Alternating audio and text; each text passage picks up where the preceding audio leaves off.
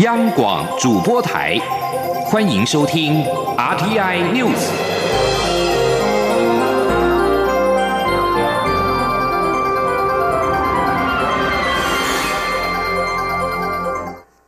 各位好，我是主播王玉伟，欢迎收听这节央广主播台提供给您的 RTI News。今天是二零一九年九月五号，新闻首先带您关注两岸焦点。香港行政长官林郑月娥在四号下午发布电视公告，宣布撤回修订逃犯条例。他在电视谈话里表示，港府提出四项行动，希望打破困局。除了撤回修订逃犯条例，他也将加强支持独立监察警方处理投诉委员会（监警会）。但是他表示不会成立独立调查委员会。民政召集人陈子杰表示，香港政府是首次正面回应市民的诉求，是好的开始。但他形容这来得太迟，力度太小，无法缓和现实社会的紧张气氛。民政计划在本月十五号再度发起游行。而在台访问的香港众志秘书长黄之锋，昨天晚间与无党籍立委林长佐对谈时重申，五大诉求缺一不可，一定会坚持到香港拥有民主选举为止。也希望台湾人能够以行动声援香港抗争。香港民主派会议召集人毛孟静表示，现时才提出撤回条例是太少以及太迟，在社会造成的伤痕无法磨灭。民主派担心政府以退为进，只是满足一项诉求，再将更多的标签加诸在这场运动上。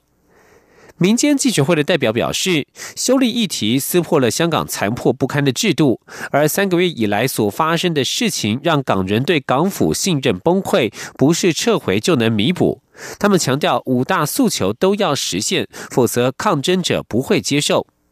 在建制派方面，香港经济民生联盟四号对于林郑月娥所提出撤回修例等四项行动表示同意及理解。商界团体香港中华厂商联合会也对林郑月娥的表决定表示支持，认为撤回修例是事出善意，为缓和社会气氛迈出重要的一步。港府宣布两名具社会公信力的独立人士加入监警会，商界也予以肯定。而在英国方面，英国外相拉布四号对于香港特区行政长官林郑月娥撤回修例表示欢迎。拉布发表声明表示，这是受到欢迎的、建立信心的举措，希望这能够促成香港政府和其所服务的人民之间能够进行有意义的对话。而针对港人陈同佳在台湾杀害同行女友，并且逃返香港，港府在年初提出修订逃犯条例，而且适用于台湾、中国大陆及澳门。但是香港泛民方面极力反对，称之为“送中条例”。由于香港政府推动修订逃犯条例引起反弹的声浪，香港民众接连大规模示威抗议，警民暴力冲突受到全球关注。反送中示威者所提出的五大诉求是：撤回逃犯条例修订，成立独立调查委员会，收回对示威活动的暴动定性，撤销对所有抗争者的控罪，以及立即实行双真普选。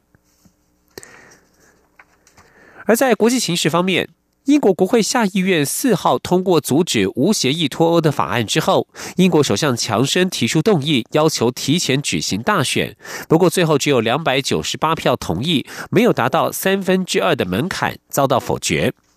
英国反对党和叛逃的保守党议员四号联手在英国下议院推动立法，一天之内就火速把阻止无协议脱欧的法案送出了上议院。法案要求英国政府在下个月和欧盟达成新的脱欧协议，或是取得英国国会同意无协议脱欧。但是如果两者在十月十九号之前都无法办到，强生就必须致信给欧盟，延后脱欧期限到明年的十月三十一号。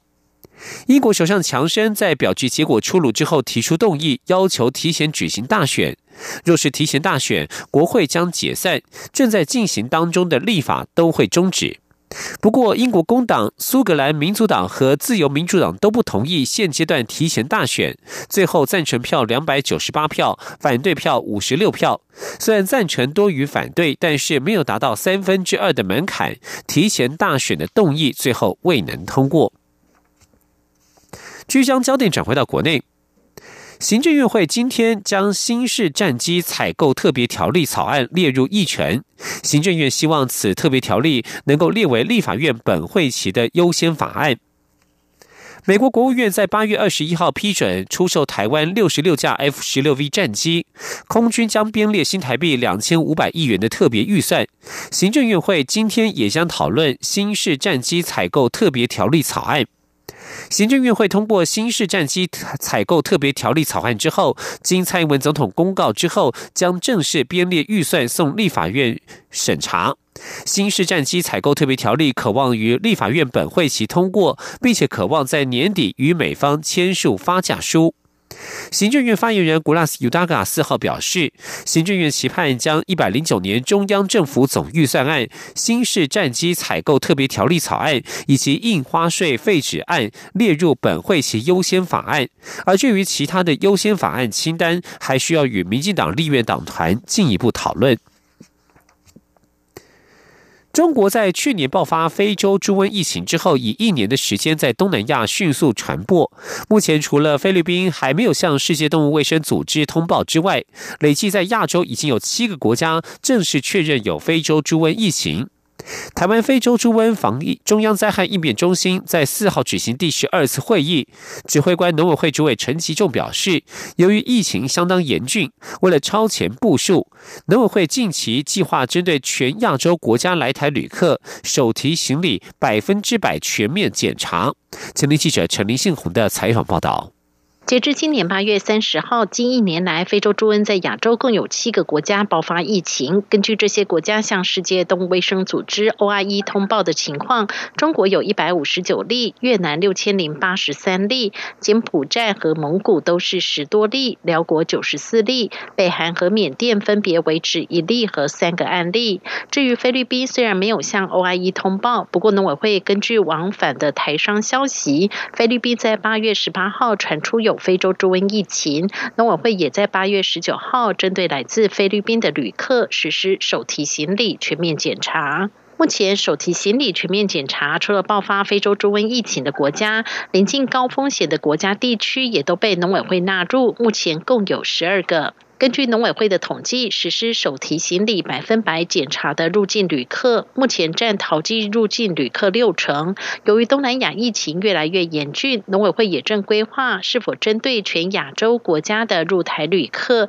实施手提行李百分之百检查。农委会主委陈吉仲说：“柬埔寨、辽国许多国家边境非常接近的，那他们那些可能的邻近的国家，就是最。”高的风险的可能的国家，所以各位可以看得出来，我们针对十二个国家地区里面有做所提行李百分之百，不代表这十二个国家地区是百分已经是会做出瘟的地区，所以你去看这个国家，大概就可以了解，那个就是可能未来会被会做出瘟病毒影响的这些国家。目前还未执行手提行李百分百检查的国家，在东北亚有日本，东南亚则有马来西亚、印尼、汶莱和新加坡等国；南亚则有印度、巴基斯坦、尼泊尔等。农委会表示，目前淘机在尖峰时段一小时需检查两千九百人次的手提行李，不过以目前所设置的 X 光机和人员的量能，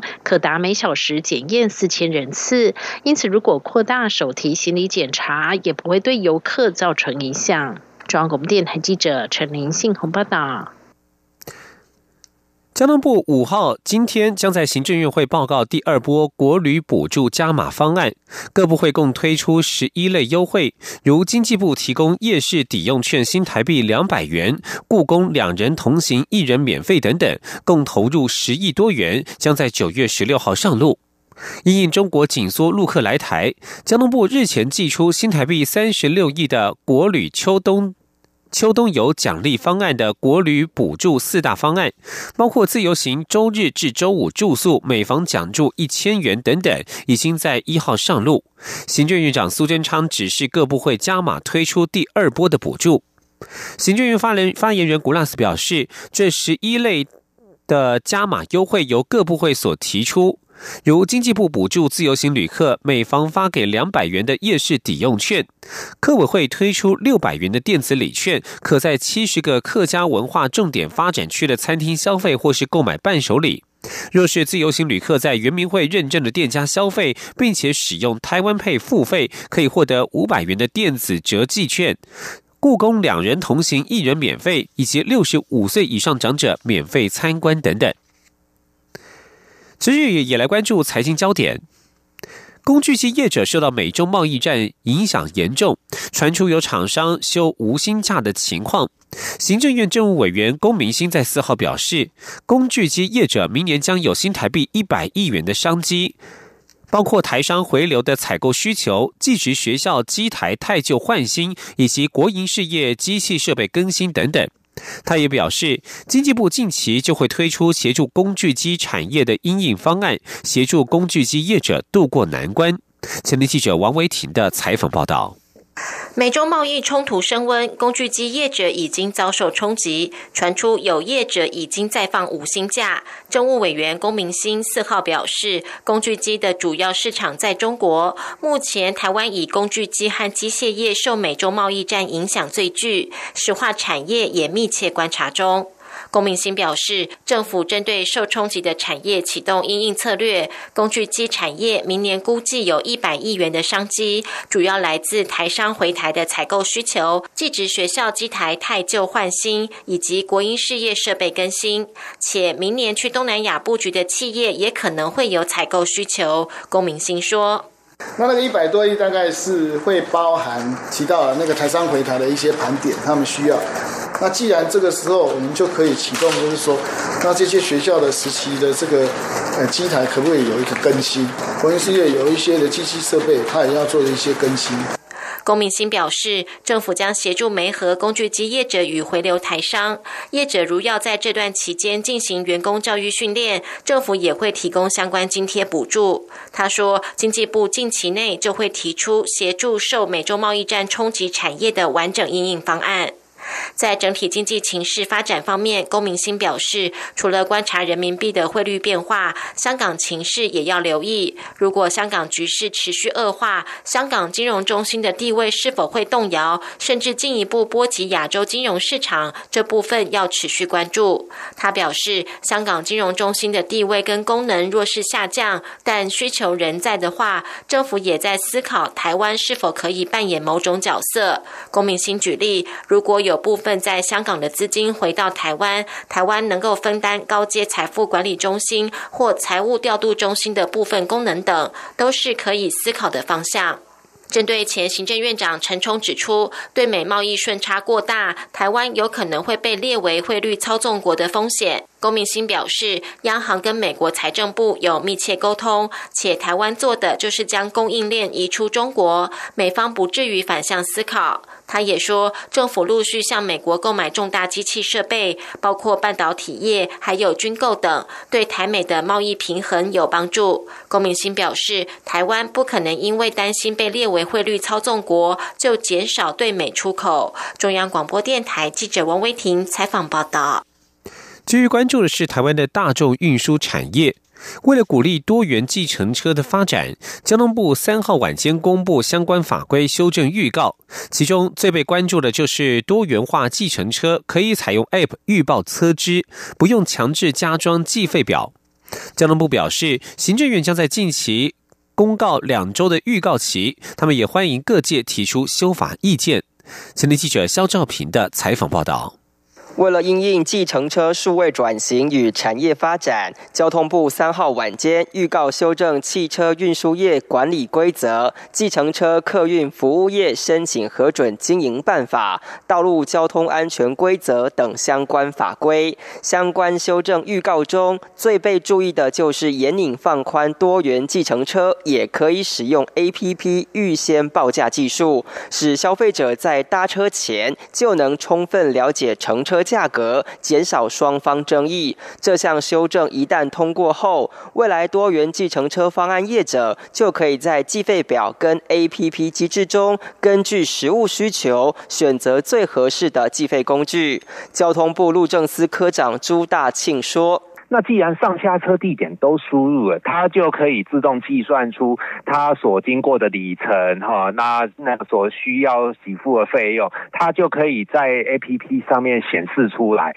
让乘客确认搭乘，那司机也可以确认他会收到这样的金额，而且特别是将来配合那种行动支付、电子支付的方式，假如在 A P P 上确认了啊，就可以直接用电子支付的方式就直接付款了。哦，我想这个部分哈，也也是符合我们消费者的期待啦。由于有计程车业者担心，一旦放宽 A P P 预报车费功能，是否会造成销价竞争？交通部强调，修法只是让消费者跟业者有多元选择，价格还是必须要在地方政府核定的运价范围。另外，因应市面已经有车辆是导引乘客在右侧下车的三门设计，交通部为了使计程车使用车型选择则更为多元，本次修法也放宽计程车传统四门的限制。朱大庆说。因为现在法规也已经允许三门的车车辆上市，那假如说就道路交通安全的的的的那个角色来看，既然自用车或者租赁车都可以让乘客安全使用，那计程车也没有理由去限制啊。交通部表示，行政院近日会公告相关修法草案两周的预告期，如果各界没有修正意见，交通部就会启动上路程序。中央广播电台记者肖照平采访报道。是阳光，翅膀打开了世界之窗；是阳光，翅膀环绕着地球飞翔。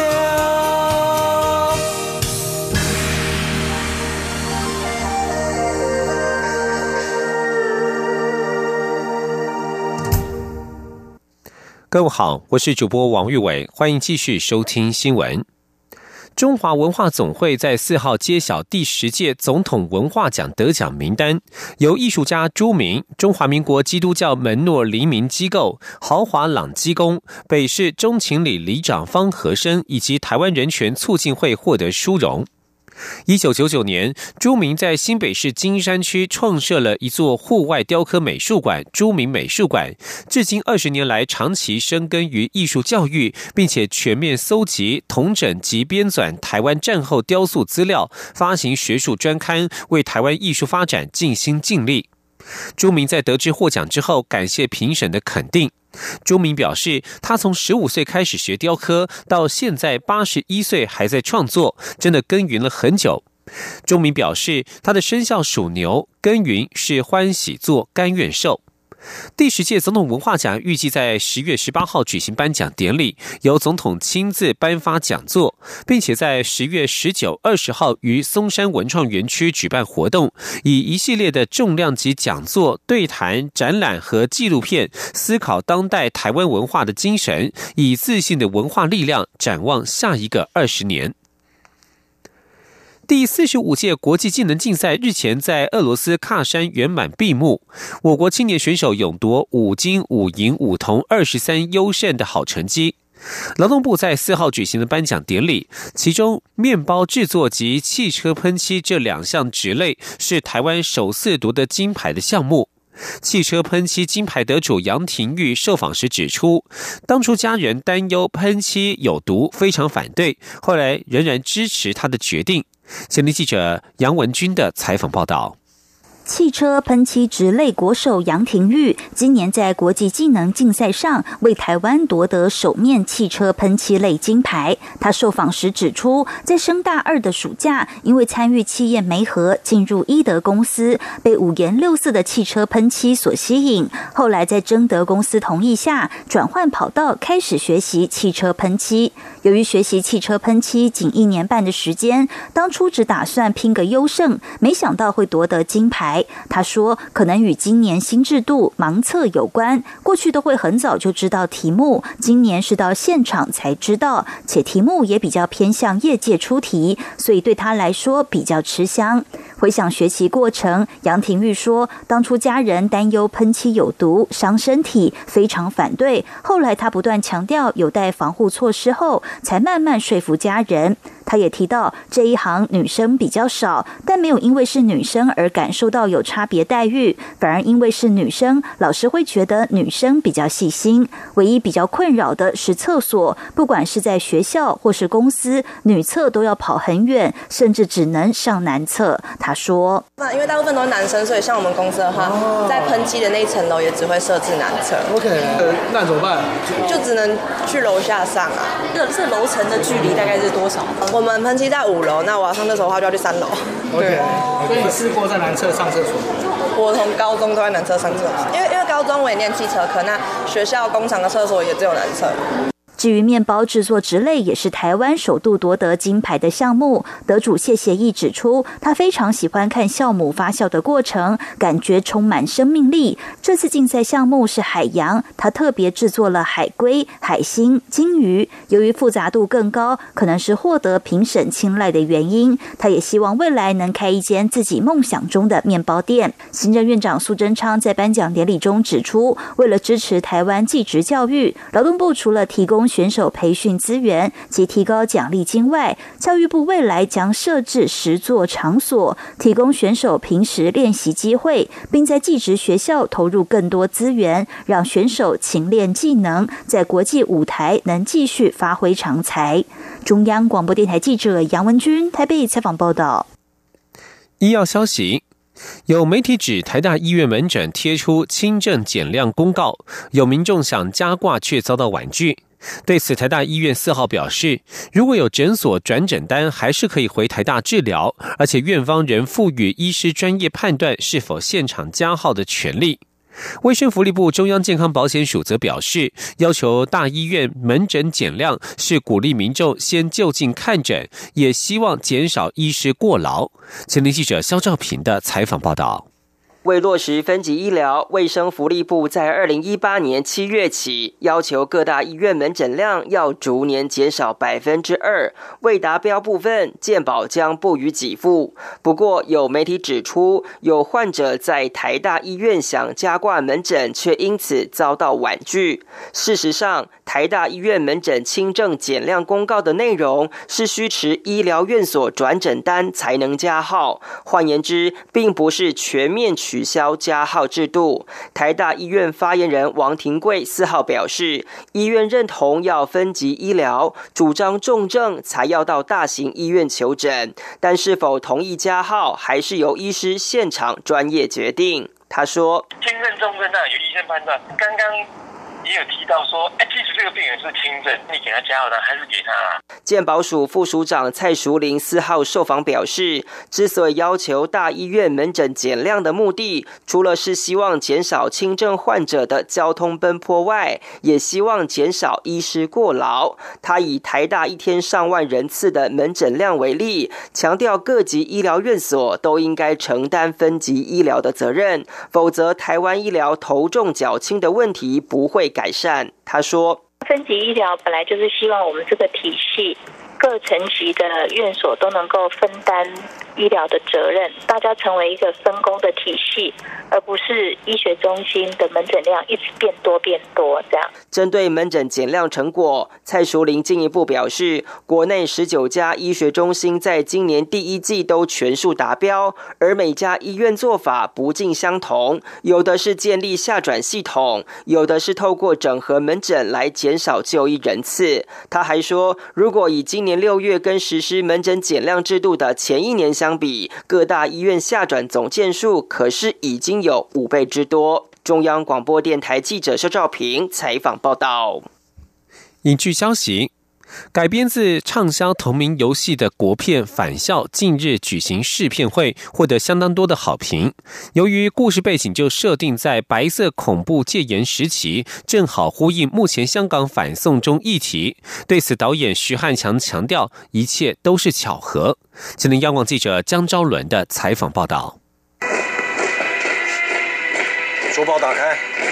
再不小心一点，到时候还有机会被发去就管。不能读书会出事。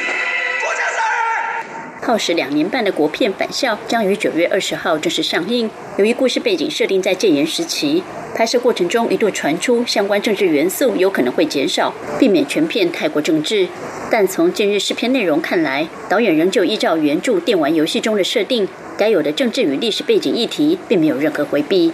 由于目前香港反送中事件吵得沸沸扬扬，许多人认为返校正好呼应时事议题，也有人戏称该片是某政党最佳助选员。导演徐汉强则强调，一切都是巧合。徐汉强说：“因为我们这部片其实从两年前、两年半前就开始筹备。那其实一开始的初衷，就是因为我自己非常喜欢这个游戏，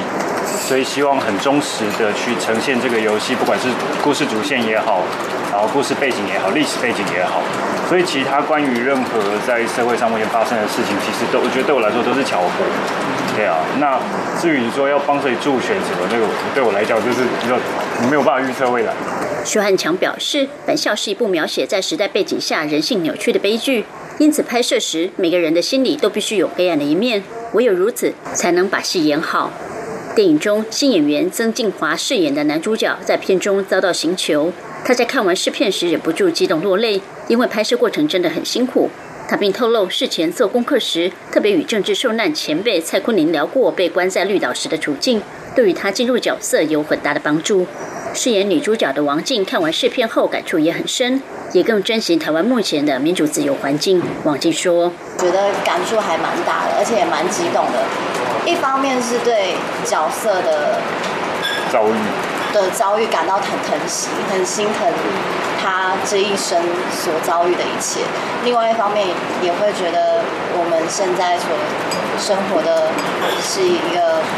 非常值得去珍惜的环境。”返校是台湾第一部将国人自制电玩游戏搬上大荧幕的作品。如何将电玩故事翻译成电影是一大挑战，但导演与团队却结合的相当好，尤其美术场景几乎与游戏场景氛围一模一样，预料将可在国片市场获得佳绩。中国电台记者周伦台北怎么报道？继续关注国际消息。美国总统川普四号表示，在美中试图结束日益升高的贸易紧张之际，美方不想和中国讨论华为被美方列入黑名单的问题。川普在白宫向记者表示，这是一个国家安全上的顾虑。华为是美国军方和情报机构的一项重大顾虑，现在美方不愿意和华为做生意。川普表示，华府将会看看与中方的情况如何发展，但是华为不是双方现在所要讨论的议题。川普先前曾经表示，他将对包括华为在内的贸易会谈保持开放态度，以便与北京达成一项贸易协议。川普与中国国家主席习近平在今年夏天曾经同意，美方将对华为放宽限制，而中方则将采购美国农产品。法国法院对于美国零售业巨擘亚马逊开罚了四百万欧元，约合新台币一亿四千万元，理由是其线上市集的使用条款对商家并不公平。法院并且谕令亚马逊限期在六个月之内改善。法国竞争消费与反诈骗总局局长唐吉表示，就涉及滥用商业条款的单一官司而言，这项四百万欧元的罚金可谓是创了新纪录。反诈骗总局认定，亚马逊销售平台的部分使用条款对于大约一万个中小型法国商家并不公平。这些条款赋予亚马逊权限，可以在经过通知商家之后更改合约内容，并且能够要求商家缩短交易时间，或者限制出货，并要求商家提供更多的业务资讯。亚马逊法国对此回应表示，法院的判决仅针对少数条款，而且那些条款多数已经在今年稍早获得更新。新闻最后要来关心国际股市的表现。华尔街股市在四号反弹，主要是因为香港情势和英国脱欧问题出现正面发展，让投资人暂时搁置对美中贸易战的忧虑。道琼工业指数今天中场上涨了两百三十七点，收在两万六千三百五十五点。标准普尔五百指数上涨了三十一点五一点，收在两千九百三十七点。纳斯达克指数上涨了一百零二点，收在七千九百七十六点。而至于在欧洲方面，伦敦汇市英镑反弹回到一点二二美元以上的价位。伦敦金融时报指数上涨了百分之零点六，收在七千三百一十一点。另外发。德国法兰克福指数也以及巴法国的巴黎股市最后收盘也都是以小红作收。以上新闻由王玉伟编辑播报，这里是中央广播电台台湾之音。